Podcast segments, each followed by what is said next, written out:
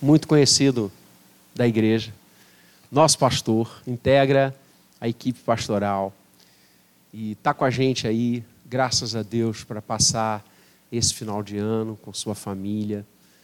E Vinícius é filho da igreja, ama essa igreja e a igreja o ama. Está com a gente integrando o ministério de pastores, o colegiado de pastores da igreja, que graças a Deus tem crescido.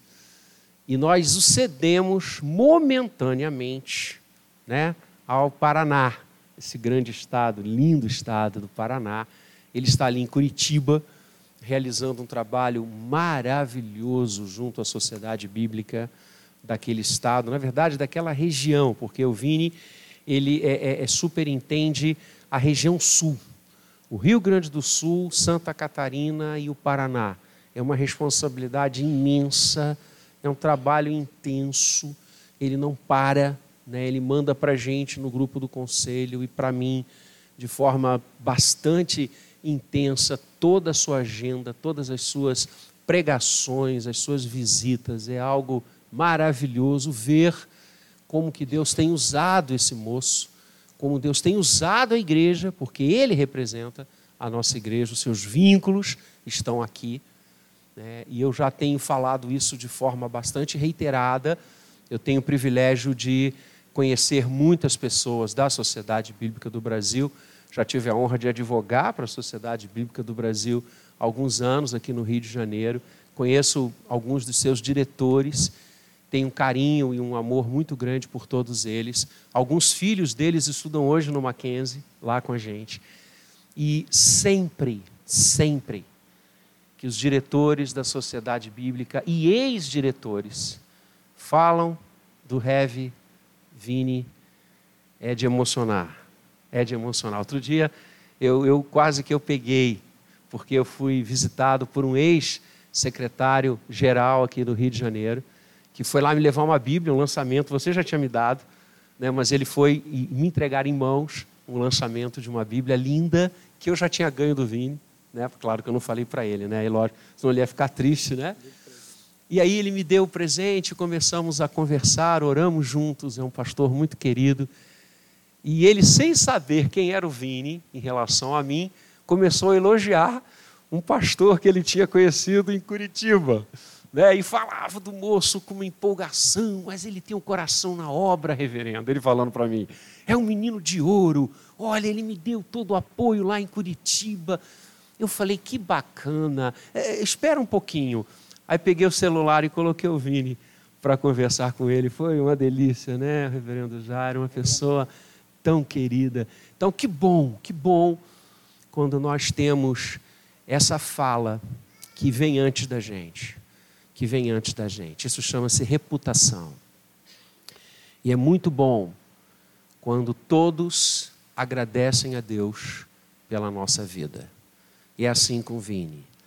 Deus tem honrado esse jovem pastor, Deus tem usado a vida dele, e nós estamos muito felizes dele estar aqui e quando ele me zapeou dizendo que estaria com a gente hoje, imediatamente eu falei: então o culto da noite é seu. Eu arquivei a mensagem, deixa o homem falar com a igreja, privilégio para a gente. Então, André já orou, mas eu quero orar de novo. Pai querido, obrigado pelo teu servo, obrigado por tudo que tu tens feito na vida do reverendo Vinícius. Obrigado por esse coração que o Senhor deu a ele esse modo especial de ser, de se relacionar, de amar o que faz, de se dedicar à tua obra, através não apenas do pastoreio, mas também da distribuição de Bíblias. Obrigado pela Sociedade Bíblica do Brasil, por tudo que ela representa e tem feito nas tuas mãos. Continua abençoando, Pai, ricamente o Vini, com ele sua casa, seus sonhos, seus projetos Ó oh Deus, enriquece esse país através da vida dele, Senhor. Que as obras de Suas mãos continuem a suscitar em todos palavras de carinho, palavras de elogio, palavras de reconhecimento. Que assim seja, Pai, para a glória do Teu nome. E agora usa-o na ministração da mensagem que já colocastes no coração dele como teu servo orava há pouco, que nós sejamos edificados por esta vida que tem sido edificada pelo Senhor, em nome de Jesus. Amém.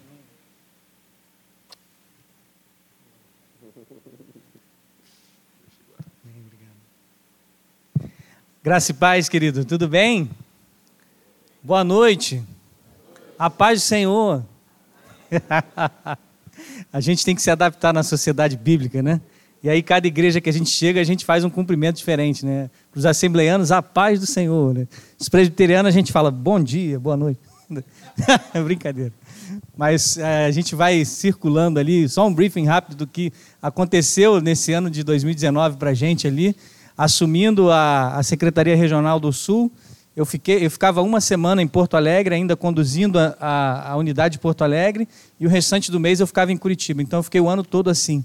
Mas pela graça de Deus, meus irmãos, a gente conseguiu um gerente novo lá para Porto Alegre, agora eu não vou precisar viajar tanto para lá. Então a carga já reduziu um pouco. É um rapaz de Deus, um pastor lá do próprio Rio Grande do Sul, e peço orações por isso, porque a turma do Rio Grande do Sul sentiu muito, né? Da nossa saída de lá, e eu ainda estava fazendo esse, essa parte assim de desvincular um pouquinho os laços aos poucos, e foi o ano todo muito pesado. E se não fosse a oração dos irmãos, a gente não conseguiria. Se não fosse o Senhor, nós não estaríamos aqui. E já cheguei em ano de ter que fazer a eleição do diretório dos dois, dos três estados, e a coisa foi muito intensa. E ao mesmo tempo nós não paramos. E só para dizer para vocês um pouquinho, alcançamos muitas comunidades terapêuticas, doando Bíblias e visitando pessoas que estão saindo das drogas por causa da palavra de Deus. Orfanatos, asilos, tudo isso a gente tem visitado pessoalmente, presídios. No mês de outubro a gente fez uma entrega para 90 presidiárias, de novo, aquele kit com a Bíblia para presidiárias em Torres, presídio de Torres, no Rio Grande do Sul. E por aí, se eu for contar, eu acho que a última para encerrar, eu e Michele, com a equipe, fizemos um. lembram do mutirão social em Parque Royal?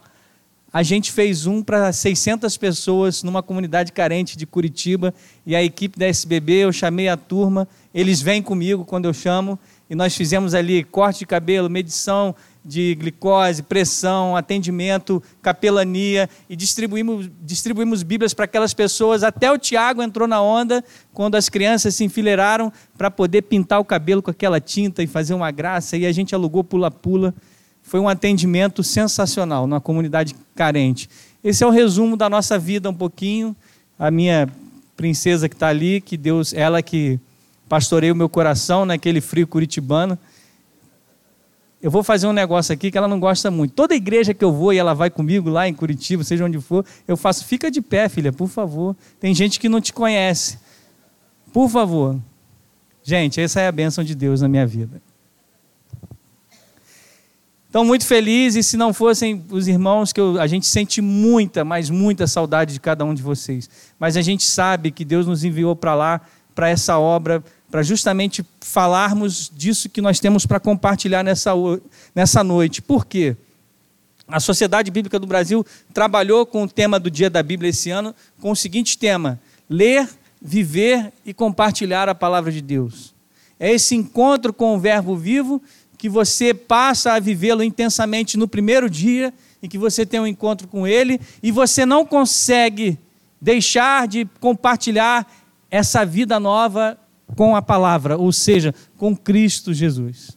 Por isso que esse ler, viver e compartilhar faz parte da minha história nessa igreja quando vocês, e na pessoa do reverendo e do conselho, acreditaram e disseram: Nós vamos investir no seu ministério, vai em frente. E desde o seminário, por tudo que a gente passou, concílio, presbitério, todas aquelas coisas, hoje nós acreditamos que só o Senhor que nos conduziu até aqui. Por isso, nesses 25 anos meu irmão e minha irmã, de 2020, faça esse propósito. É tempo de crescer, é tempo de multiplicar. É tempo de crescer, é tempo de multiplicar, sim, porque você vai compartilhar a sua vida. Não há outra coisa, não há outro mistério, não tem que vir um anjo do céu. É você o escolhido para abrir o teu coração e compartilhar a vida da, da tua igreja e a tua vida com Cristo para que essa igreja possa crescer e multiplicar. E aí, Heve, vou deixar uma sugestão aqui, vou fazer o merchan, tá? Sociedade Bíblica do Brasil, como que ela pode colaborar com o crescimento dessa igreja de 2020? Gente, bodas de prata. Essa igreja merece, merece ou não merece? Uma Bíblia personalizada aí, Heve. Uma Bíblia dos 25 anos. Fica a hashtag fica a dica. Tem que bater meta lá aqui no Rio de Janeiro. Eu vou ajudar o Assi. Vou ajudar o Assi. Então, assim, ó, uma Bíblia personalizada contando a história da igreja. Já pensou? E você poder compartilhar ler e viver e falar assim: ó, essa aqui é. Bate no peito e diz assim: essa aqui é a Bíblia da minha igreja, eu queria te dar de presente. Vamos lá conhecer a nossa igreja. Olha só. Então, fica a dica aí para a gente começar um 2020 pensando nisso. É claro que depois o conselho me puxa a orelha, rapaz, compromisso e tal. Abra sua Bíblia comigo no Evangelho de João, capítulo 4, querido. E o tema dessa noite é compartilhe a sua fé. Se é tempo de, de crescer e multiplicar, você precisa compartilhar a sua fé.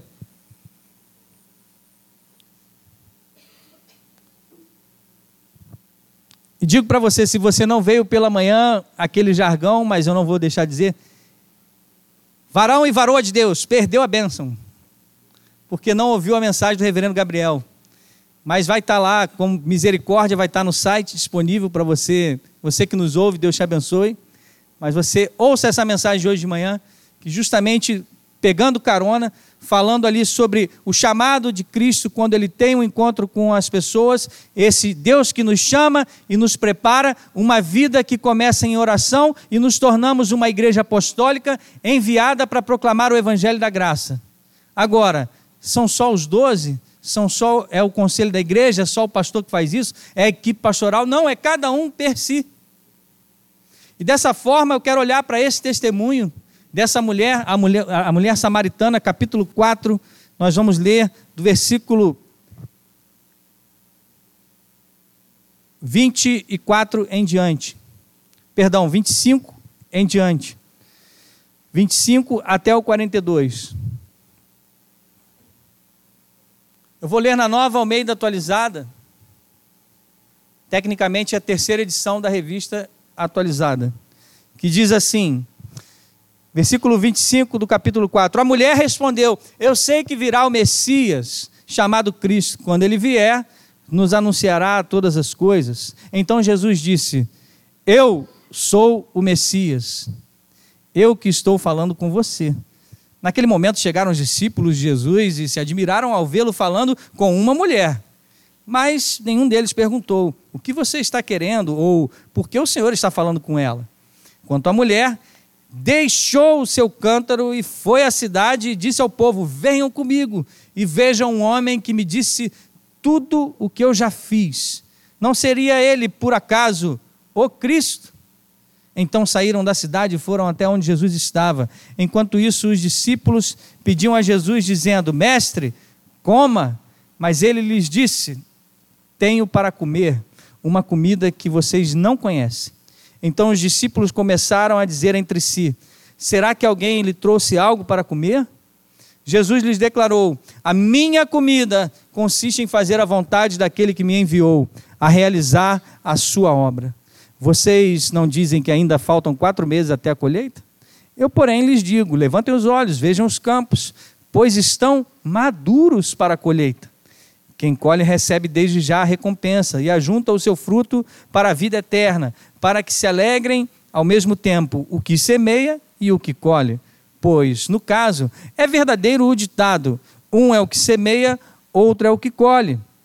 Eu os enviei a colher o que vocês não semearam, outros trabalharam e vocês aproveitaram o trabalho deles.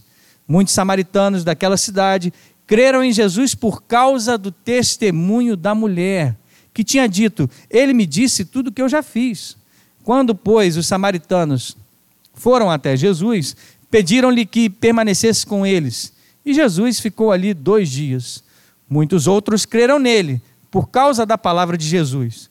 E diziam à mulher: Agora não é mais por causa do que você falou que nós cremos, mas porque nós mesmos ouvimos e sabemos que este é verdadeiramente o Salvador do mundo. Esta é a palavra do Senhor. Essa é uma noite muito especial, meus irmãos, a última noite do ano. E se você tem um plano para fazer na sua vida, é dizer que a sua vida será, o seu coração será uma agenda livre totalmente para o Senhor. Fazendo assim, você vai entender a vontade de Deus, é que o Tiago vai nos dizer na sua carta, no capítulo 4, dos versículos 13 a 17. Tudo que você fizer antes, diga, se Deus quiser.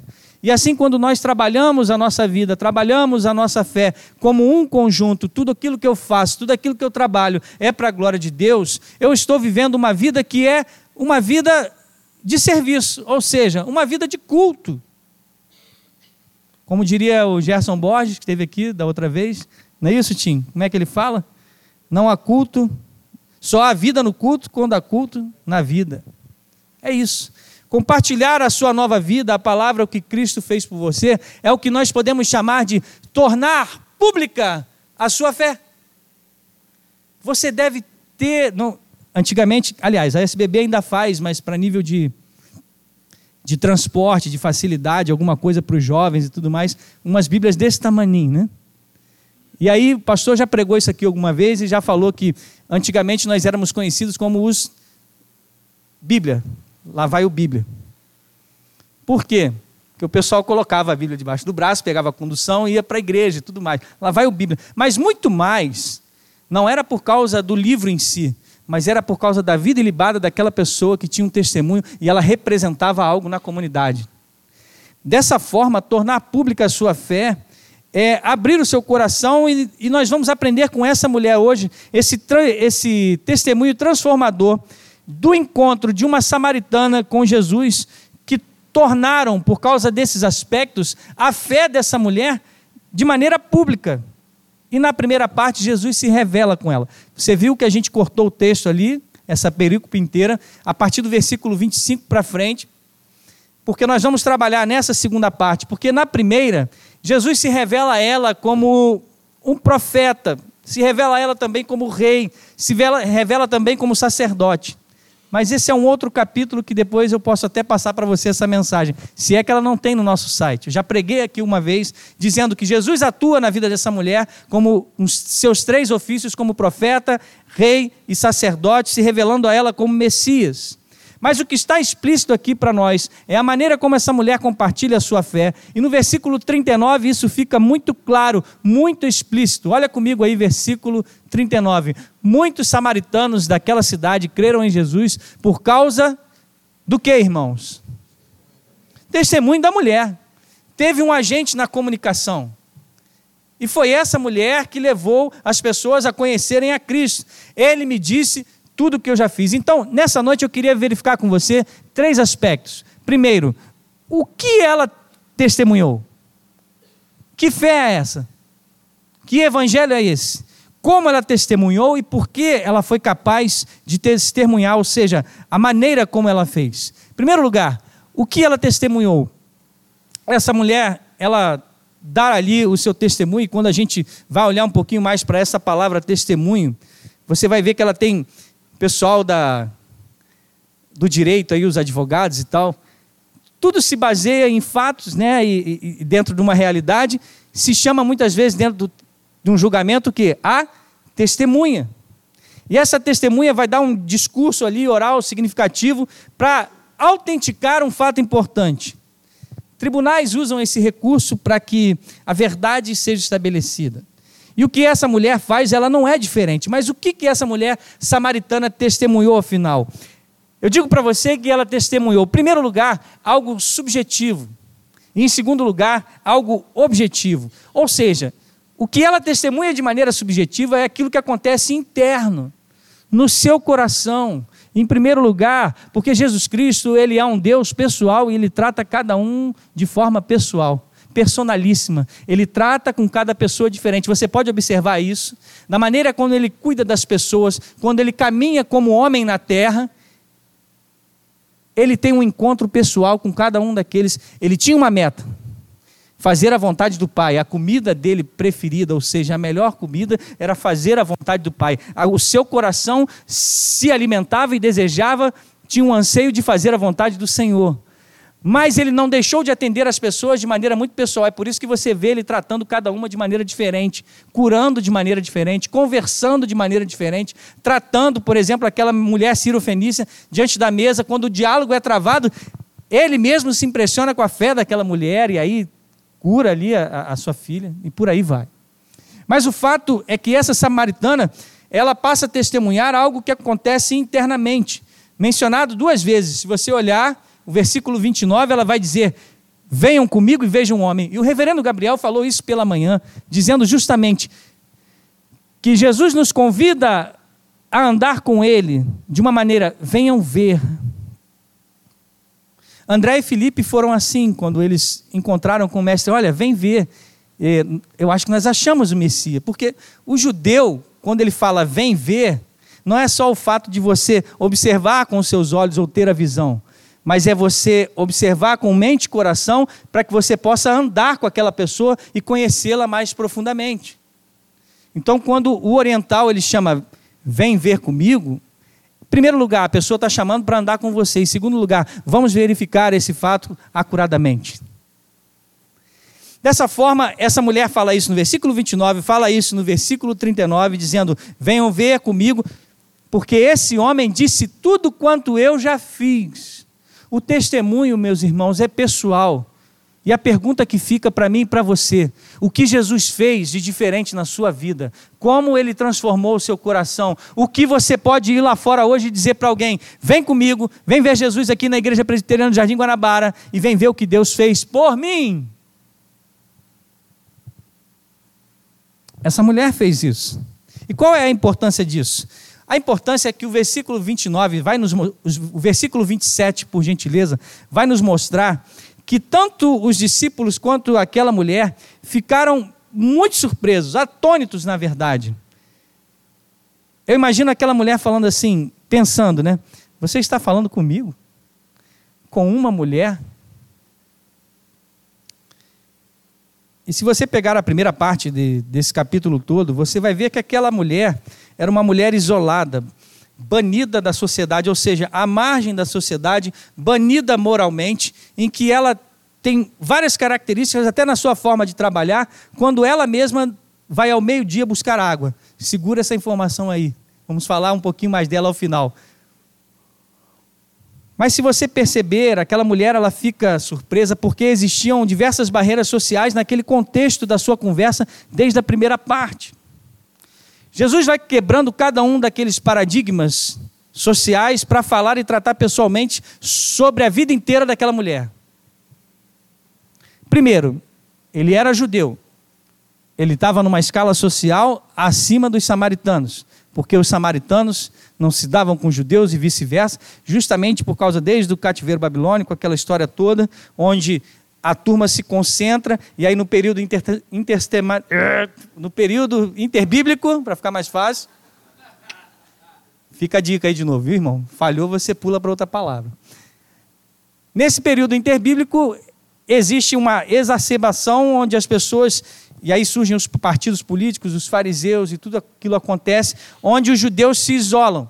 A, a, nação que deveria ser luz para o mundo, ela se fecha em si. Então Israel era 880. Ou caía na idolatria de uma vez por todas, ou se fechava. E se fechou.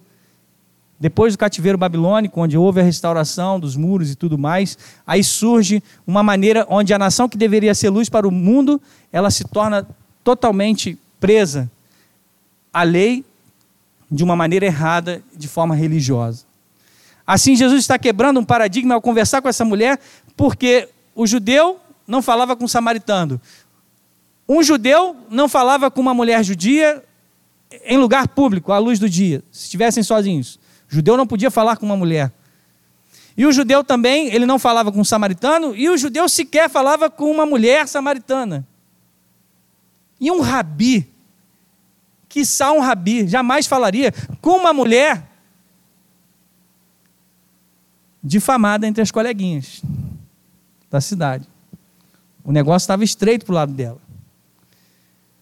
Porque aquela mulher era uma mulher que já tinha tido vários relacionamentos e ela só ia buscar água sozinha ao meio-dia porque ela não conseguia andar com as outras mulheres, porque as mulheres iam juntas para se ajudarem. E porque de manhã elas pegavam a água mais fresca. Aquela mulher vai no calor causticante, aquela mulher vai sozinha, e Jesus vai quebrando esses paradigmas, e mesmo não tendo havido ainda na vida dela, naquele momento da conversa, de quem era a pessoa de Jesus e o que seria o evangelho da cruz, ela percebe nessa conversa com Jesus Cristo o cerne do cristianismo. E de uma forma muito pura, essa mulher recebe a experiência da graça e ninguém, ninguém mesmo, absolutamente ninguém, do alto da escala social onde ela vivia, mesmo alguém da própria Samaria ou sequer um judeu, ninguém desceria ali para falar da maneira como Jesus fez com ela. Ela percebeu o coração do cristianismo, que é essa bênção espiritual da salvação, e a água, a água viva que Jesus estava oferecendo a ela, porque obviamente o que Jesus oferecia para ela, meus irmãos, não era uma conquista moral que ela precisava realizar, não era uma prosperidade que muitos desejam para o ano de 2020. E também não era o sucesso, muito menos galgar as escalas ou os degraus da sua sociedade. Aquela mulher percebe que Jesus olha para ela sem nenhum preconceito. Em resumo, o que essa mulher está testemunhando internamente, o que aconteceu com ela ali, foi um novo coração. A experiência da graça alcançou aquela mulher e ela precisava compartilhar o que Jesus tinha feito por ela. Se você quer ter na igreja do Jardim Guanabara em 2020 um ano de crescimento de multiplicação, compartilhe em primeiro lugar o que Deus tem feito na sua vida. Dessa forma, essa mulher testemunha de maneira subjetiva o que acontece com ela, mas ela não para por aí. Ela também passa a compartilhar de maneira objetiva, porque ela entendeu que o que tinha acontecido em sua vida deveria acontecer na vida de todos. Apesar de ser um Deus pessoal, que trata de forma personalíssima, e ele não é somente um Deus das massas, mas ele é um Deus que veio para salvar o mundo. Porque Deus amou o mundo de tal maneira que deu o seu Filho unigênito para que todo aquele que nele crê não pereça, mas tenha a vida eterna. Ou seja, essa é uma mensagem geral. Existe o verdadeiro Salvador do mundo. E apesar da transformação ter sido muito pessoal, ela não pensou assim: olha, agora não é assim, sabe? Olha no versículo 42 comigo. As pessoas vão dizer isso. Agora não é mais por causa do que você falou que nós cremos, mas porque também nós ouvimos. Você é um instrumento de Deus para que as pessoas possam ouvir e elas mesmas receberem o aplicativo de Deus do coração que se chama fé faz um download do céu através do Espírito Santo e a pessoa passa ali. Agora eu entendi, porque alguém compartilhou comigo. Porque alguém compartilhou comigo, mas a experiência se torna pessoal de cada um. Uau! Ele é realmente quem você disse, ou seja, o testemunho objetivo dessa mulher era dizer a eles que Jesus era o Salvador do mundo. E mais integrante sobre isso é que essa palavra de testemunho que ela deu não significa expressar algo que aconteceu somente com você. Porque aquela mulher entendeu que ele era o salvador do mundo e ela disse assim: Ok, esse homem foi bom para mim. Ela não pensou de uma maneira egoísta. Ela não pensou, ó, talvez seja verdade tudo que ele falou, mas talvez não seja bom para as pessoas que eu conheço. Sabe aquela coisa do crente 007? Aí eu falava da Bíblia pequenininha, né? Compra um biblião aí, irmão. Eu sei que você tem um celular, né? Cadê a sua Yuri? Levanta para aí. Yuri, fica de pé, por favor. Sabe que eu te amo. Gente, olha a Bíblia do Yuri, coisa linda. Mostra assim. Compra uma assim, irmão. Compra uma assim. E é do concorrente ainda, reverendo. Estou fazendo propaganda. O cara me vem me mostrar uma NIV. Eu falei, valeu. Não, brincadeira, é porque ele estava procurando uma lá, tá tudo certo. Mas, é, assim, ninguém fica escondendo a sua fé. Tô, não estou pedindo para você usar camisa evangélica com jargões gospel, nada disso. Mas o que a gente está falando é que, pelo contrário, aquela, aquela mulher, ela entendeu que ele não era só o rabi ou o salvador dos judeus, dos samaritanos, ou das pessoas boazinhas, ou só seu, mas ele era o salvador do mundo para aquela mulher. Era isso que ela estava compartilhando e testemunhando, que toda e qualquer pessoa deveria ter a sua vida transformada por causa deste homem chamado Jesus. Durante o encontro, Jesus revela para ela que ele era o Messias, dizendo a ela assim: Eu sou. E os samaritanos, meus irmãos, segundo os comentaristas, eles aguardavam também uma espécie de sábio. Não era um Messias que seria o redentor da sua vida para uma questão de salvação eterna. Dizem os comentaristas que, na verdade, os samaritanos aguardavam uma espécie de Tareb. E esse Tareb seria uma, uma espécie de grande mestre que ensinaria sobre as grandes questões da vida. E Jesus aproveita a base cultural dos samaritanos para dizer para ela que ele era quem eles aguardavam. Mas que ele ultrapassava muito mais os limites das expectativas daquelas pessoas, expandindo inclusive o seu entendimento e rompendo as barreiras daquelas classes. Jesus estava com aquela mulher preenchendo de maneira profunda as expectativas daquela mulher que esperava talvez um Tareb, mas ele vai dizer para ela, suplantando, dizendo: Eu sou muito melhor do que isso, muito maior do que você pensa, do que você imagina. Jesus transforma as culturas, ele não detona as culturas. Existe uma forma que você pode compartilhar, existe uma maneira que você pode aprender com Jesus. Aonde você estiver, em você se adaptar e apresentar como Jesus, sendo a profunda e maior e melhor expectativa daquela cultura ou do lugar, lugar que você estuda ou do lugar onde você trabalha. O que, as, o que as pessoas esperam, Jesus é muito maior e muito melhor do que isso tudo. Foi isso que ele se apresentou e foi dessa maneira que ele fez. E o Evangelho de Jesus Cristo traz uma completa satisfação àquela mulher, subvertendo a sua cultura, inclusive como se pudéssemos ouvir o testemunho dela em alto e bom som hoje, onde Jesus diz assim para ela: Eu vou preencher todas as áreas da sua vida e tudo que você deseja. Entretanto, eu vou fazer isso de uma maneira que você nem imagina.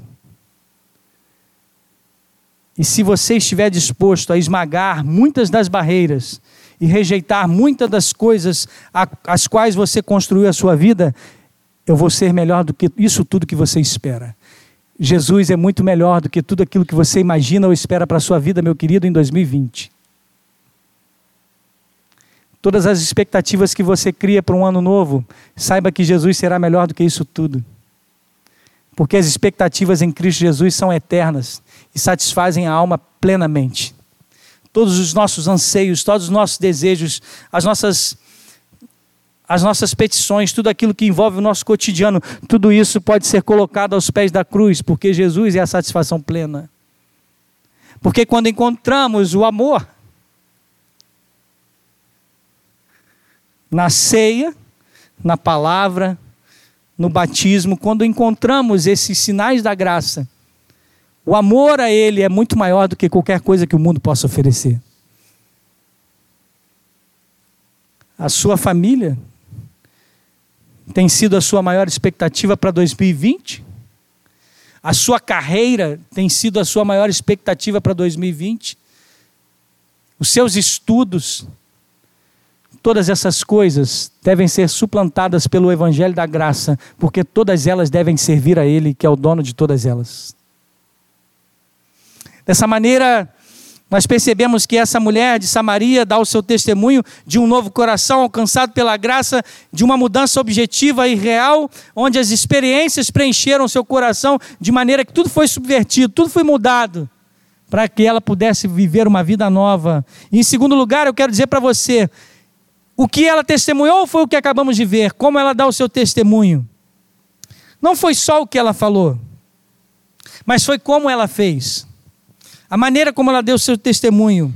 E o mesmo é marcado por três características, se você quiser anotar aí, pode anotar, meu querido e minha querida. Em primeiro lugar, essa mulher ela tem uma transparência desarmada. Essa mulher foi totalmente transparente. Note que ela não se levanta e vai pregar o sermão na praça. Não monta um púlpito ou liga uma caixa com um violão e vai pregar no meio da praça. Note que sequer ela tinha um slide com PowerPoint. E às vezes a gente fica pensando assim: rapaz, como é que o Evangelho da Graça chegou sem um PowerPoint até aqui? E ela não faz nada disso, ela não usa nenhuma dessas ferramentas, nenhuma dessas. Ela também não vai gritar nas ruas, mas ela vai até a sua pequena vila e ela fala às pessoas que ela conhecia, e ela encontra aquelas pessoas que talvez tivessem sido de um círculo de convivência próximo, não mais por causa da sua situação moral. E o que ela diz? Ela simplesmente diz às pessoas que ela conhecia, ela simplesmente disse o que aconteceu com ela. Em última, última análise, meus irmãos, isso é o testemunho.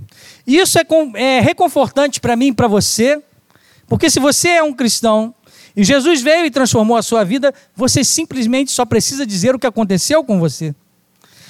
A única forma que você tem de falhar com o seu testemunho, de falhar em tornar a sua fé pública com as pessoas, o seu convívio, é se você esconder o seu coração. Não esconda o seu coração. Não esconda quem você é. Se Jesus preencheu a sua vida e mudou ela por completo, compartilhe a sua vida. De alguma maneira, faça isso.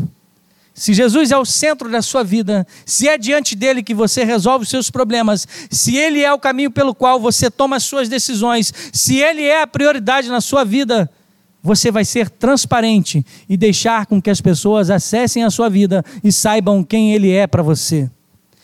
E se elas não souberem quem é você, existem duas possibilidades. Uma, que Cristo não é essencial na sua vida, meu irmão.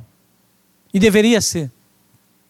E a outra possibilidade é que você está negligenciando os seus relacionamentos, não revelando o seu coração para que as pessoas tenham acesso a Cristo Jesus. Pessoas, me lembrou a pregação do reverendo Paulo Severino na minha licenciatura. Pessoas são janelas de Deus. Por isso, meu querido, em segundo lugar, dentro desse aspecto, da maneira como ela compartilhou, Seja simples, algo que eu posso chamar de simplicidade de Jesus. Ela foi transparente, ela foi muito simples. Precisamos de mais simplicidade de Jesus. Mas o problema conosco, comparado com aquela mulher, é que aquela mulher samaritana, nós sabemos tudo que temos que fazer diante da igreja. Sabemos todas as coisas a respeito da, na cristandade, todas as regras, o comportamento eclesiástico, está tudo isso aqui, de alguma maneira, formatado na nossa cabeça. Enquanto que aquela mulher, ela não tinha isso no seu coração. E o que ela disse? Simplesmente ela disse: Venham ver um homem, apenas o vejam. Olhem para Jesus. E o que é o Evangelho da Graça, meus irmãos e minhas irmãs? É Jesus, pura e simplesmente. Evangelho puro e simples é apontar para Jesus Cristo e dizer: é Ele. O vórtice do mundo que atrai para si todas as coisas. É Ele. Não sou eu, apesar de tudo que Ele fez por mim. Olhe para Ele. E você pode dizer: bem, pastor, eu não sou um professor da escola dominical, eu não sou um conselheiro da mocidade, eu não sou sequer um presbítero, um diácono, um pastor. Eu não sei muito bem o que dizer. Simplicidade, meu querido. Simplicidade, diga apenas isso, venha ver, vamos à minha igreja, vamos ver Jesus, eu quero que você conheça, leia sobre ele e confie nele como eu confio. cristianismo puro e simples é Jesus. E nenhuma outra religião pode falar como nós podemos falar. Dessa maneira, religiões que tiveram seus fundadores, como por exemplo Buda e Maomé, onde os mesmos disseram: Ei, não olhe para mim, não é tudo sobre mim, é sobre o caminho. Sigam-no para tentar achar a salvação, e eu estou aqui apenas para mostrá-lo. Você deve tentar esse caminho, diria Buda ou Maomé, como por exemplo os oito caminhos corretos de Buda, ou os cinco pilares do islamismo, onde esses homens, fundadores dessas religiões, não conseguiam dizer: olhem para mim, apenas Jesus disse: olhe para mim, eu sou o caminho, a verdade e a vida. Dessa forma que o cristianismo só pode dizer: vou explicar minha fé por completo. Venha e olhe para Jesus. Transparência desarmada, simplicidade de Jesus e um bom punhado de coragem. Essa mulher foi extremamente corajosa. Vamos voltar à primeira parte. Jesus encontra com essa mulher e ela estava retirando água do poço ao meio-dia, sozinha, como já falei, e o grupo ia cedo para buscar água mais fresca, etc., para fazer as tarefas do dia a dia. E ela vai no período mais quente e ela fazia isso porque ela era considerada uma marginalizada. Ela estava no fundo do poço da escala social, meus irmãos. Portanto, quando aquela mulher deixa o seu cântaro e volta, ou seu vaso, seu jarro, e volta para a cidade e diz a todos: Venham ver um homem que me disse tudo o que eu fiz, será ele o Messias? Ela sabia que era bem provável que as pessoas não a escutariam. Ela sabia disso. E por que eles a escutaram? Até porque, meus irmãos, naquele tipo de cultura, se você era um moralmente banido, as pessoas não lhe dariam o mínimo de atenção. Ela sabia no fundo do seu coração que as pessoas poderiam dizer: Você? Você quer falar de coisas religiosas com a gente? Mesmo assim, ela foi. Coragem, intrepidez, ousadia, chame como quiser, mas vá e fale, vá e compartilhe. Não tenha medo, não tenha vergonha. O que, que as pessoas do convívio da sua família, da sua faculdade, trabalho, vizinhança, etc., diriam se você começasse a dizer de fato a elas: venha ver Jesus comigo? A mulher de Samaria sabia que isso era o certo a ser feito, por isso ela teve coragem, por isso que seu testemunho consiste em transparência desarmada, simplicidade e muita coragem, e por causa desses aspectos ela foi cativante e as pessoas lhe deram ouvidos. Às vezes a gente não recebe uma resposta porque a gente tem medo. Eu digo isso para os meus colaboradores lá. Eles vêm, trazem alguma demanda na sala. Mas, pastor, será que aquele senhor vai aceitar assim? Eu falei, querido, o não a gente já tem, coragem, vamos para cima desse negócio. Depois eles voltam cheios de alegria. Pastor, ele aceitou a gente fazer o culto lá e tal. É muito bom quando a gente tem coragem em Cristo. Dessa maneira, o propósito de você compartilhar às pessoas a sua fé é você não deixar o seu coração escondido e deixar Jesus brilhar na sua vida. Agora imaginem como seria a Ilha do Governador, como seria o nosso bairro, a nossa cidade, o nosso país, se um, um exército de mulheres e homens como essa mulher se levantassem com esse tipo de coragem?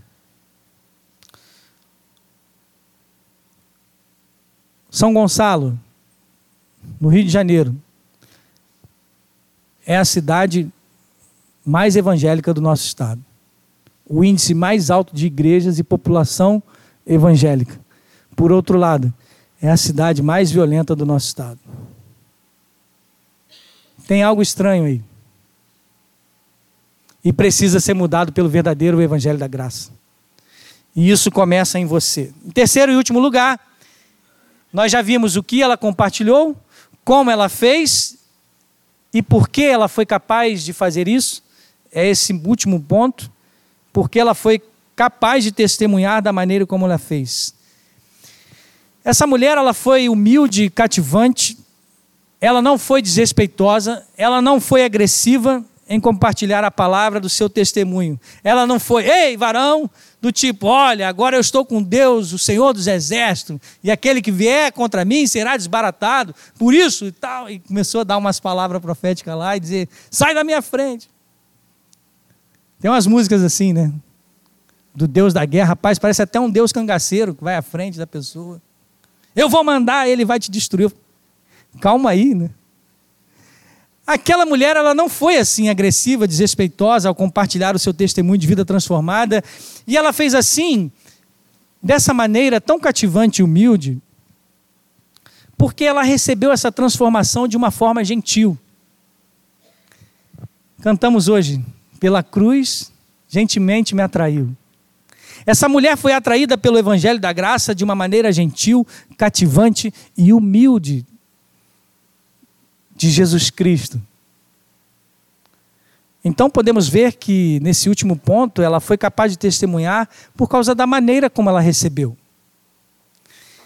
Ela recebeu o testemunho e vale lembrar que quando ela conversava com Jesus, Jesus olha para ela e disse: Eu tenho água viva.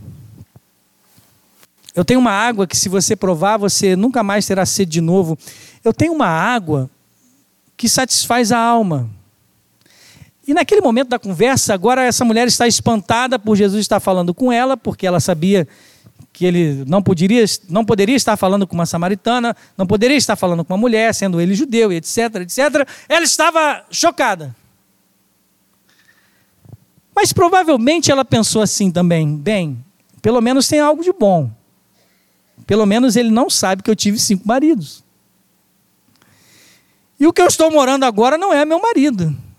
Ufa, ainda bem que ele não sabe, porque se esse homem, que tem uma mente muito aberta, pois é um judeu conversando com uma samaritana, um homem conversando com uma mulher, que tem essa, esse coração tão aberto, aliás, é a pessoa mais aberta e diferente que eu já encontrei em toda a minha vida. Mas graças a Deus ele não faz ideia de como é a minha vida. Até porque se ele soubesse o meu passado, talvez ele me dissesse: não vou lhe dar água viva nenhuma. Vai se tratar. Quando você estiver limpa daqui a alguns anos, a gente volta a se falar, pega o meu cartão, mantemos contato. Ainda bem que ele não me conhece, porque se soubesse, sem chance de ele falar comigo sobre essa tal água viva. É incrível encontrar alguém que fale com outra pessoa, transpondo as barreiras raciais, de gênero, pois ele nunca falaria assim comigo se soubesse do meu passado. Talvez esse, essa historieta que eu criei aqui tivesse passado na cabeça daquela mulher. Então ela faz o pedido definitivo para a sua vida. E ela diz: Senhor, me dê dessa água viva. E ele responde: Vá, chame o seu marido e volte aqui para eu falar com os dois. E ela deve ter pensado: Oh, oh, Senhor, eu não tenho marido. E ele respondeu: Você está certo. Porque você já teve cinco maridos e esse com quem você vive agora não é seu marido. E Jesus, de uma maneira muito preciosa, atinge o cerne do coração daquela mulher. Ele sabe sobre mim, ela deve ter pensado. Mas só um minuto. Quando ele me ofereceu água viva, ele já sabia sobre mim. Já sabia sobre o meu passado sexual, e mesmo assim não houve barreira para ele. Aquela mulher estava estarrecida, surpresa, em choque mesmo. Então ela faz um último esforço, desesperado, para afastar o assunto, desviar o assunto. Vejo que o senhor é profeta. Vamos falar sobre teologia? A maior controvérsia política e religiosa e teológica do momento. Os judeus tinham um templo em Jerusalém, onde eles adoravam a Deus. Os samaritanos tinham um templo no Monte Gerezim, onde adoravam a Deus. E a pergunta era: qual é o templo correto? Qual é o tempo correto para nos conectarmos com Deus? Ó grande Messias. E ela faz essa vasta pergunta desesperada para escapar daquela estreita confrontação de Jesus. E muitas vezes nós somos assim. Queremos nos encher de desculpas e devaneios e assuntos para que Deus não acesse o nosso coração estreitamente, estritamente nosso, de uma maneira em que cada cômodo dele vai ser arrumado, os móveis colocados no lugar e Jesus vai se sentar no trono do nosso coração. De maneira que a resposta foi de Jesus essa mulher, vem a hora e já chegou. Jesus nunca usou a palavra hora no livro de João, exceto para falar sobre a hora da sua morte. Jesus está dizendo que a hora vem e agora vocês não mais precisarão, precisarão, porque essa era a pergunta, meus irmãos, de Nicodemos e de todos os outros que entraram com a mesma dúvida no coração, da qual Tiago vai tratar lá o que é a vida de vocês, não passa de uma neblina. Como faremos para herdar a vida eterna? Essa mulher estava perguntando isso, como nós podemos nos conectar com Deus? Porque as pessoas querem viver eternamente, elas não querem perecer. E dessa forma Jesus está tratando com ela e dizendo que a hora vem, porque não mais as pessoas precisariam de um templo, não mais precisarão dos sacrifícios, não mais precisariam dos sacerdotes e das cerimônias de purificação, mas vocês serão capazes de fazerem isso diretamente indo a Deus. E sabe por que vocês não mais precisarão de um templo? Porque eu estou prestes a morrer por vocês. Ela diz: Eu sei que quando o Tareb vier, ele nos explicará todas as coisas. E Jesus diz a ela: A pessoa com quem você está falando é ele. E daí, depressa, ela larga o objeto da sua segurança. Depressa, ela larga aquilo onde todas as suas expectativas, ansiedades, vida se concentrava apenas no seu trabalho para que ela pudesse sobreviver, se arrastar por esse mundo e sobreviver. E muitas vezes fazemos isso quando nos agarramos ao nosso trabalho, aos ídolos do nosso coração, à nossa família, ao nosso profissionalismo, a pessoas que nós idolatramos como alvo e que não são Cristo Jesus.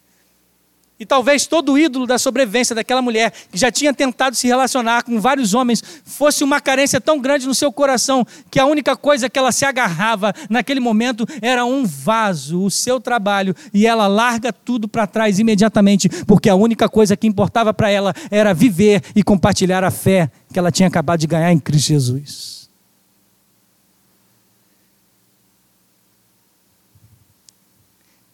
Deixe tudo para trás e você vai ver o que Jesus vai fazer na sua vida. Alguns missionários do passado, quando precisavam evangelizar em algumas cidades e com o compromisso de não olharem para trás e de não retornarem à sua terra, que muitas vezes se vendiam inclusive como escravo para poder trabalhar numa nação, quando chegavam em determinados lugares, eles incendiavam as suas carroças para que eles não voltassem mais para trás. E muitas vezes eles também afundavam seus navios quando encostavam em uma nação estrangeira. Você está disposto a deixar tudo aquilo que te prende para trás? Por causa do evangelho da graça? Essa mulher fez isso. Porque ela fez isso. Quando você encontra algo maravilhoso, quando você tira uma foto belíssima, quando você vê, eu não vi ainda o último filme do Star Wars, mas eu estou doido para ver. Mas quando você escuta uma música maravilhosa, quando você vê um quadro, quando você conhece uma, uma, uma cidade muito linda, qual é a primeira coisa que você sente o desejo de fazer? Você vai na sua rede social e você compartilha. Você vai no seu Instagram. Não é assim, teacher? Você vai lá no seu Facebook e posta aquela imagem. Ou liga para alguém, ou manda. Liga, né? Ninguém liga mais. Manda um WhatsApp, né? Ouça essa música belíssima o que aconteceu com aquela mulher foi isso, essa vontade visceral de compartilhar aquilo que ela tinha encontrado de mais belo na sua vida. E o que foi que ela encontrou de mais belo na sua vida? Alguém que a viu no fundo do poço e no fundo do poço a amou e a levou até as altas alturas do amor, onde o amor pode levar você até a eternidade com o nosso Deus. Foi isso de mais belo que ela encontrou. Era isso que ela precisava para a sua vida. Tudo aquilo que ela não tinha encontrado em todos aqueles homens, ela encontrou na satisfação de um homem sereno que disse: Eu tenho uma água que vai satisfazer todos os anseios do seu coração. E não só para isso, eternamente você vai viver e nunca mais terá sede.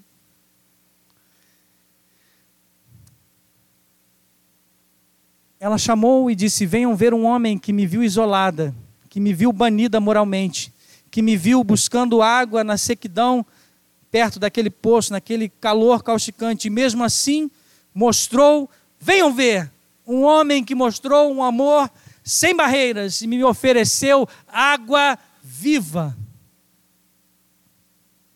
Quando Jesus estava na cruz, ele disse: Tenho sede. Ele sentiu a secura definitiva na sua alma e na sua boca, tão profundo, de maneira tão forte, que todo o seu corpo estremeceu, sorvendo o cálice da ira de Deus.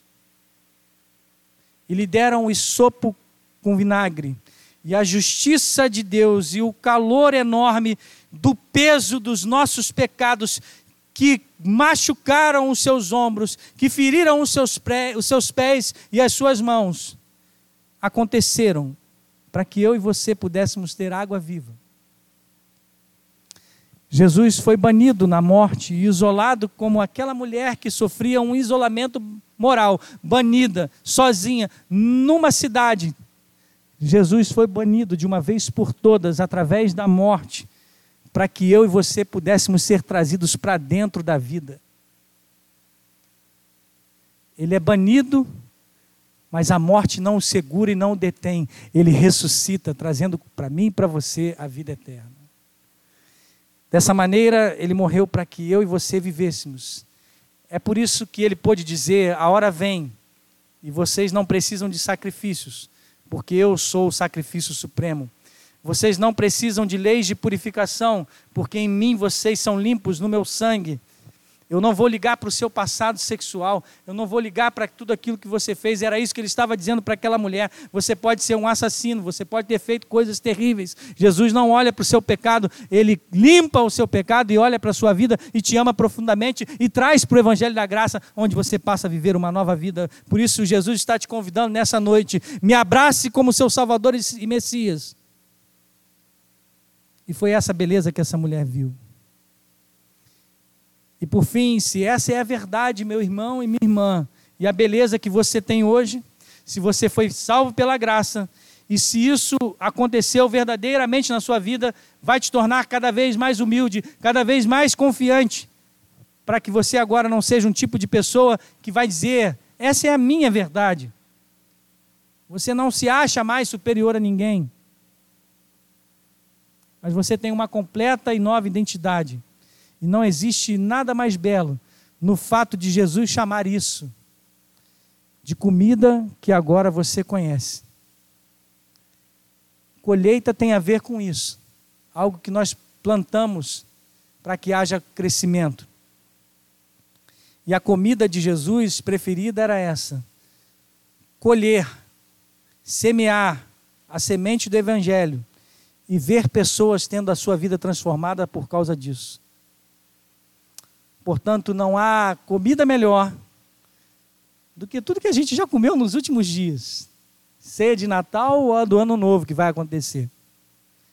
Que a sua comida preferida para 2020 seja crescer e multiplicar, compartilhando o seu coração. Não há alegria maior do que essa, do que tornar a sua fé pública e ver que através disso Deus muda outras vidas, da mesma forma como Ele mudou a sua e a minha que Deus nos abençoe.